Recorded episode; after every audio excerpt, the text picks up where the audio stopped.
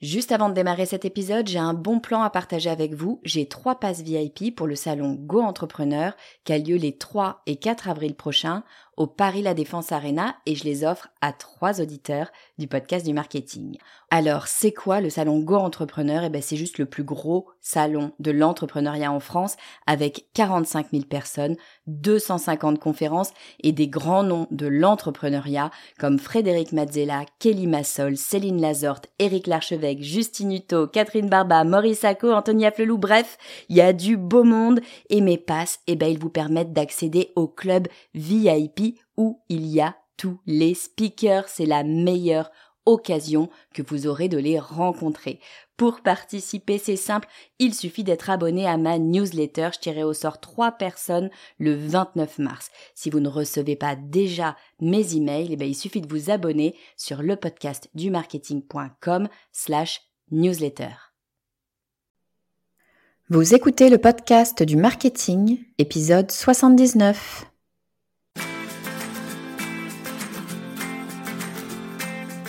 Bonjour et bienvenue. Je suis Estelle Ballot et je suis ravie de vous recevoir sur le podcast du marketing. À chaque épisode, je vous propose d'analyser les techniques marketing qui marchent, pas à pas et très concrètement, pour développer votre activité. J'ai un secret à partager avec vous. Une fois que votre client a fait son premier achat avec vous, il faut le chouchouter encore plus. On pense souvent que le moment le plus important, là où il faut mettre toute son énergie pour satisfaire son client, c'est juste avant qu'il ne passe à l'achat.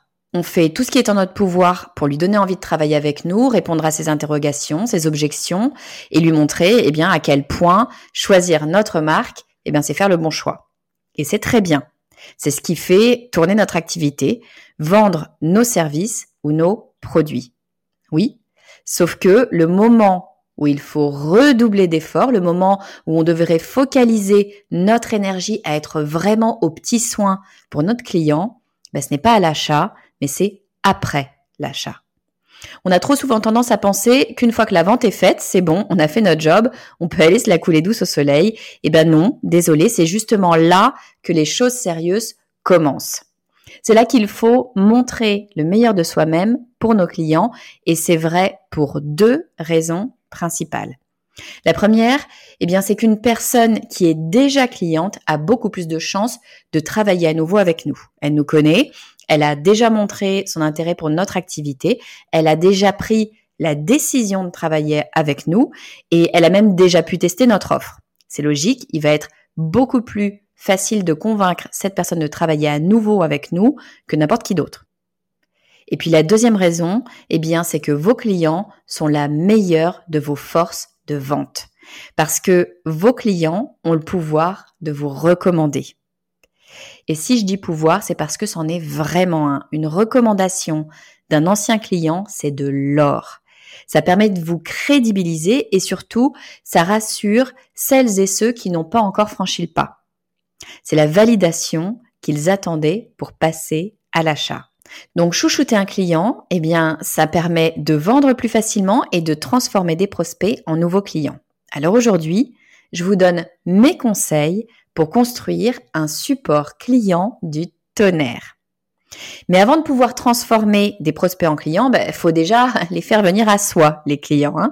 Il faut que des gens soient intéressés par ce que vous avez à offrir et idéalement, eh bien, qu'ils viennent sur votre site pour en savoir plus. Alors comment faire pour attirer de nouveaux clients? C'est la question qui revient le plus souvent. Et c'est bien normal, hein, pour avoir un business, eh ben, il faut des clients, c'est QFD. À force d'entendre cette question, ben, je me suis dit que j'allais vous donner un coup de pouce et vous préparer un document super complet dans lequel je vous explique comment attirer vos clients sans les démarcher. Je vous donne trois stratégies que j'utilise moi-même pour mon activité de formatrice et qui vous permettent eh d'attirer à vous des nouveaux clients en continu.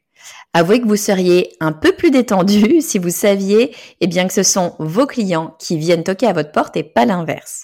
Pour télécharger le document, il vous suffit d'aller sur le podcast du marketing.com slash attirer.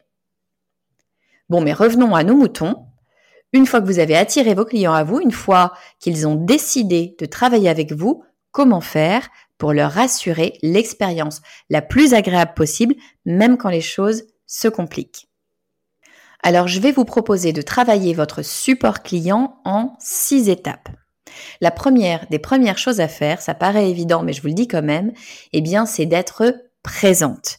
Parce que le digital, ça ne veut pas dire euh, qu'on ne doit pas être là, qu'on doit avoir moins d'humains, bien au contraire. Comme on est sur du digital, eh bien, il va falloir être encore plus présent pour pallier en fait euh, le fait qu'on ne soit pas l'un en face de l'autre. Donc moi, ce que je vous propose de faire, c'est tout simplement d'installer un outil de chat sur votre site internet. Donc les outils de chat, hein, vous savez, c'est bien souvent euh, dans le coin, par exemple en bas à gauche euh, de votre site internet, vous avez une petite bulle qui apparaît et qui vous dit si vous avez des questions, je suis là, posez-moi vos questions. Alors un chat, ça peut être un chat automatique, ce qu'on appelle un bot. C'est-à-dire que lorsque la personne euh, rédige une question sur euh, le, petit questionnaire, eh bien, il y a un système automatique qui répond, ce n'est pas un être humain derrière. Mais vous avez des chats qui vous permettent en fait de chatter, de discuter en direct avec la personne. Moi, c'est vraiment ce type de chat que je vous propose de mettre en place. Le côté automatique, Personnellement, je le laisserai uniquement pour les moments où vous n'êtes pas disponible et juste pour pouvoir mettre un petit message. Euh, laissez-moi votre question, je suis pas disponible là tout de suite, mais j'y répondrai par mail euh, dès que je reviens. Pour le reste, le fait d'être disponible, d'être là en direct pour répondre aux questions de vos utilisateurs, croyez-moi, c'est extrêmement efficace, aussi bien d'ailleurs avant la vente qu'après la vente. Là, on est en train de parler plutôt de la période après la vente pour venir soutenir vos utilisateurs s'ils ont des questions, s'ils ont des problématiques, peu importe. Euh, mais ça fonctionne également, euh, pour que vous le sachiez, ça fonctionne extrêmement bien également avant la vente. Euh, si quelqu'un se pose la question de travailler avec vous et a une question qui survient, le fait que vous puissiez y répondre en direct immédiatement, ça va énormément aider la personne à être en confiance et donc à potentiellement passer à l'achat. Alors vous allez peut-être me dire, oui, mais alors attention, euh, ça prend vachement de temps de faire ça, d'être en direct en permanence. Euh, j'ai pas que ça à faire, j'ai un métier, j'ai des choses à faire. Je ne vais pas pouvoir être là en permanence. On est bien D'accord. Moi, je suis pas en train de vous dire qu'il faut absolument être là en permanence. D'ailleurs, euh, c'est pas forcément nécessaire. La plupart du temps, vous n'avez pas des milliers euh, d'utilisateurs en même temps sur votre site. En revanche, vous pouvez tout à fait choisir des moments dans votre journée, des moments sur lesquels vous allez vous rendre disponible. Ça vous empêchera pas de faire autre chose. Encore une fois, à moins d'avoir un très gros site, vous n'allez certainement pas avoir des questions en permanence. Mais mettons, vous allez peut-être vous dire, eh bien, euh, j'ai remarqué que mes utilisateurs sont surtout là entre midi et deux. Eh bien, entre midi et deux, je vais mettre mon chat on. Je suis peut-être en train de manger euh, juste à côté. Le chat est on. Si jamais quelqu'un pose une question, j'aurai un petit bip et je pourrai m'arrêter deux minutes au milieu de ma salade de riz et répondre à la question. Ça peut être une façon de faire les choses. Ça peut être aussi de 14h à 16h si c'est ce qui vous arrange, hein, pendant que vous êtes en train de travailler, peu importe. Ce que je veux dire, c'est que vous pouvez tout à fait euh, choisir des horaires, inscrire d'ailleurs ces horaires, dire je suis disponible entre 14h et 16h pour répondre en direct à vos questions. Sinon, laissez-moi un message et j'y répondrai par email. Peu importe, mais en tout cas, vous faites acte de présence et ça, ça rassure énormément les clients. Si vous voulez aller encore un cran plus loin dans la personnalisation, dans le dans l'humanisation, dans le fait de d'aider vos clients en direct, vous pouvez utiliser un outil que moi euh, j'aime vraiment beaucoup qui s'appelle VideoAsk. Je vous remettrai le lien euh, dans les commentaires de cet épisode. VideoAsk, qu'est-ce que c'est? C'est un système qui va vous permettre de faire deux choses. D'une part, ça va vous permettre de chatter quasiment en direct avec une personne, mais de chatter en direct soit à l'écrit, soit à l'audio, soit en vidéo. En fait, vous laissez le choix à la personne qui est en face de vous de vous parler soit en écrivant quelque chose, soit en enregistrant un message audio, soit en enregistrant une vidéo d'elle-même qui vous pose une question. Et vous, en retour, eh bien, vous allez de la même façon pouvoir y répondre en vidéo, en chat ou en audio. Moi, je vous invite à répondre en vidéo. C'est quand même beaucoup plus sympa de voir votre visage et de voir que bien vous répondez tout de suite à la question. Ça, c'est assez génial parce que c'est un petit peu bluffant.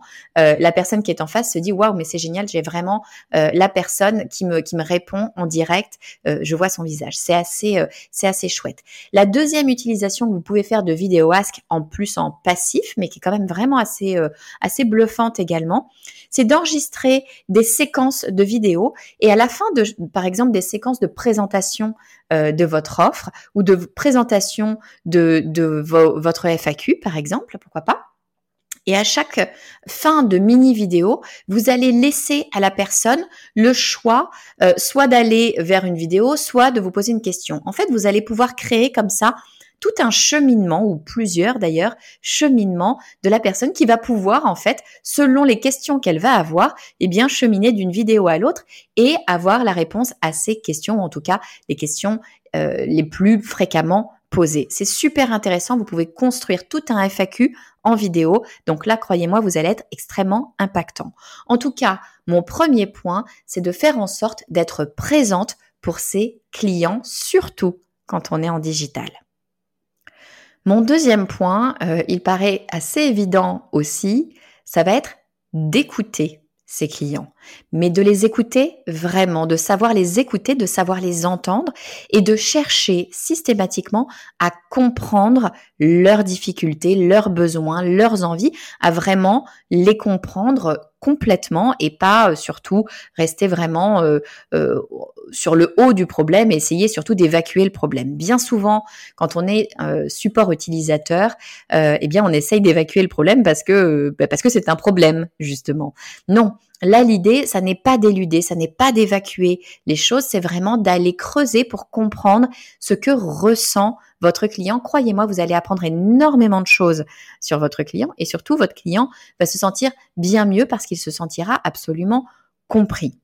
Une fois qu'on aura compris ce client, bien sûr, on va utiliser ça pour améliorer son service. On va d'abord lui proposer une solution, bien évidemment, mais on va utiliser tous ces éléments-là pour améliorer notre service de façon globale parce que ce qui est important finalement, c'est d'être orienté résultat. Le service client, le support client, ça va vraiment vous permettre d'obtenir plus de résultats. C'est ça qu'il faut avoir en tête. Ça n'est pas que résoudre des problèmes, ça n'est pas que répondre à des personnes potentiellement mécontentes, c'est surtout créer du résultat.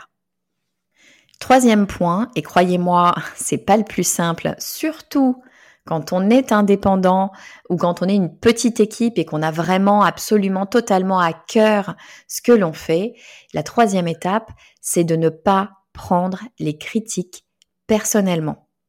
Alors je sais que c'est dur euh, quand on a construit un produit, construit un service, qu'on donne le meilleur de soi et qu'on est face à un client ou une cliente mécontente qui parfois euh, euh, est agacée, perd patience.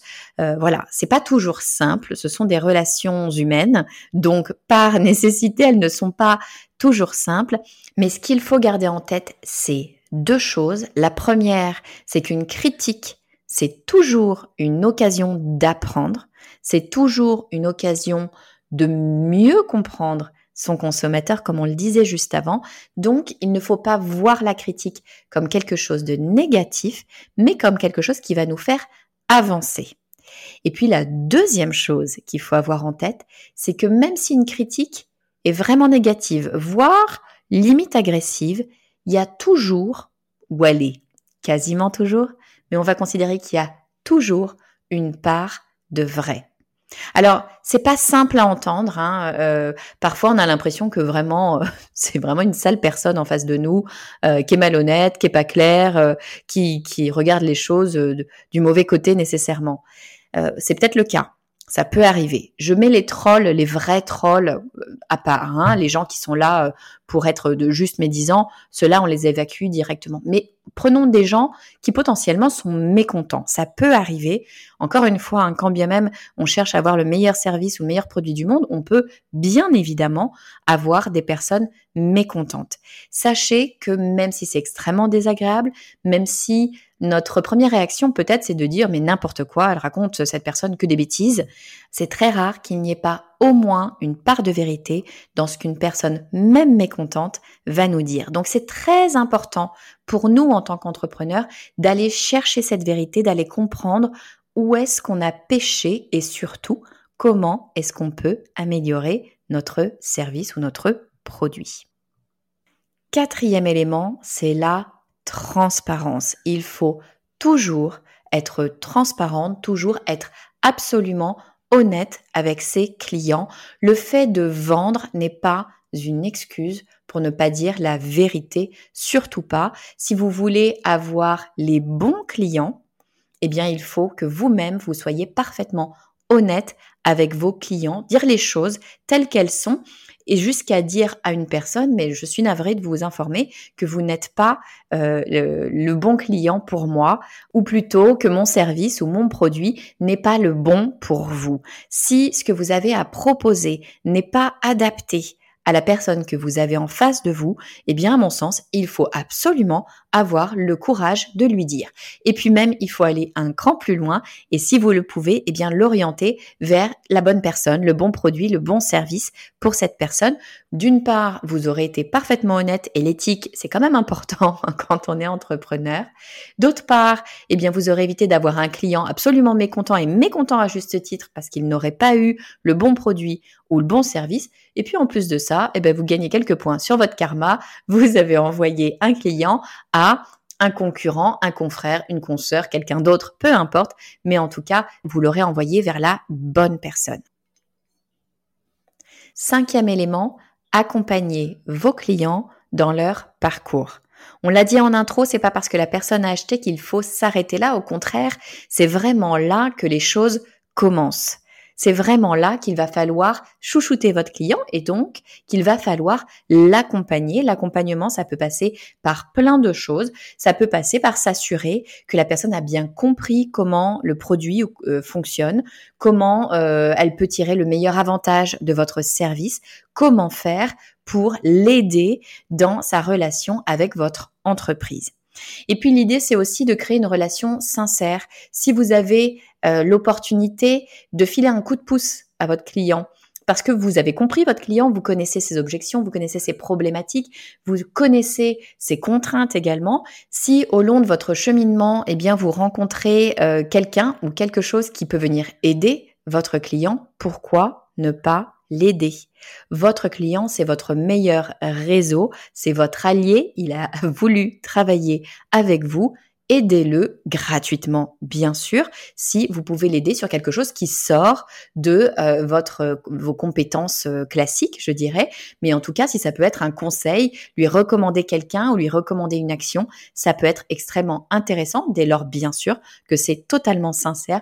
Mais là, vous allez créer une véritable relation avec votre client et c'est vraiment là que les choses sérieuses vont pouvoir commencer. Et puis deuxième chose que vous pouvez faire pour accompagner votre client tout au long de son parcours, eh bien c'est tout simplement de lui demander son avis. Alors l'idée c'est pas forcément de lui demander son avis sur euh, ce que vous faites immédiatement, c'est peut-être de lui laisser euh, un certain temps pour pouvoir euh, eh bien prendre la mesure de votre service, de votre produit ou en tout cas voilà l'expérimenter. Mais une fois que vous lui avez laissé ce temps-là, moi je vous invite vraiment à demander à vos clients leur avis sur ce que vous proposez, parce que c'est vraiment comme ça que vous allez pouvoir, de façon très honnête, très claire et très simple finalement, euh, eh bien savoir ce que vous pouvez améliorer et savoir également quels sont vos points forts pour pouvoir, eh bien tout simplement les communiquer. Donc pensez à leur demander leur avis. Et puis vous allez me dire bon bah c'est bien, je lis tout ça, mais moi j'avais peut-être pas prévu tout ça et surtout j'ai pas le temps. Je suis débordée parce que quand même il faut que je vende euh, mon produit, mon service. Et ça, ça me demande énormément de travail d'implémenter tous ces éléments marketing, ces stratégies, etc. Eh bien c'est là qu'arrive mon sixième point, le support utilisateur, le service consommateur. Ça peut prendre effectivement euh, pas mal de temps. Euh, n'hésitez pas à vous faire aider. Il y a plein de façons de se faire aider. Vous pouvez bien évidemment euh, embaucher une personne pour euh, ce, ce point-là euh, plus particulièrement. Mais si vous ne souhaitez pas intégrer des équipes directement au sein de votre entreprise, si vous êtes indépendant par exemple et que vous souhaitez rester sous ce statut d'indépendant, rien ne vous empêche de travailler avec un prestataire. On appelle ça maintenant un VA, c'est-à-dire un virtual assistant avec l'accent français.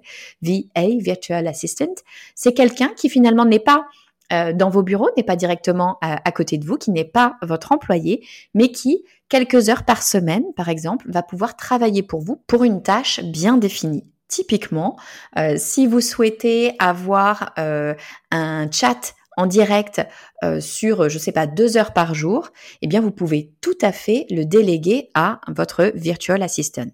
Ce qu'il faut bien sûr avoir en tête pour que cela fonctionne, c'est de bien prendre le temps de briefer cette personne, de briefer votre assistante pour lui donner, eh bien, toute la compréhension de votre activité, lui donner les limites qu'il ou elle peut euh, ou pas dépasser, quelles sont ses prérogatives finalement, lui donner toutes les informations, les clés de réponse. Vous pouvez bien évidemment monter euh, une espèce de bibliothèque des questions, des problématiques qui vont euh, venir à lui ou venir à elle, et puis l'alimenter au fur et à mesure de façon à avoir des réponses que vous aurez déjà réfléchi et discuté ensemble et puis bien évidemment lui donner la possibilité de renvoyer vers vous euh, si jamais cette personne n'a pas euh, la réponse. Il faut qu'elle se sente absolument libre de dire au client, cher client, je n'ai pas la réponse là tout de suite, je vais aller me renseigner auprès du responsable, de la responsable de cette entreprise et je reviendrai vers vous. C'est comme ça que vous serez sûr d'avoir toujours les bonnes réponses et qu'on ne se retrouve pas dans un système où la personne finalement finit par inventer des réponses parce qu'elle n'ose pas tout simplement faire appel à vous. Il faut que la porte reste ouverte. Alors on récapitule. C'est une fois qu'un client devenu client que les choses sérieuses commencent. Il faut bien sûr bien chouchouter ses clients tout au long de leur parcours, hein, c'est évident, mais une fois qu'ils ont fait leur premier achat, c'est le moment de redoubler d'efforts pour leur assurer la meilleure expérience possible. Alors mes conseils pour un support client du tonnerre, c'est 1. être présente, 2. écouter ses clients, mais les écouter vraiment, 3. Ne pas prendre les critiques personnellement, mais s'en servir pour construire dessus, 4 être toujours transparente, dire les choses telles qu'elles sont. 5. Accompagner ses clients dans leur parcours et créer une véritable relation sincère. Et 6. Si besoin, se faire aider par un assistant virtuel. J'espère que cet épisode vous aura été utile et que vous êtes en train de visualiser dans votre tête toutes les étapes euh, de votre support client et comment faire pour encore l'améliorer. Et n'oubliez pas, bien pour chouchouter ses clients, encore faut-il en avoir. Et pour ça, ben, je vous ai préparé un document super complet dans lequel je vous donne mes trois stratégies pour attirer à vous plus de clients. Pour le télécharger, il vous suffit d'aller sur le podcast du marketing.com slash attirer. Je vous dis à très vite.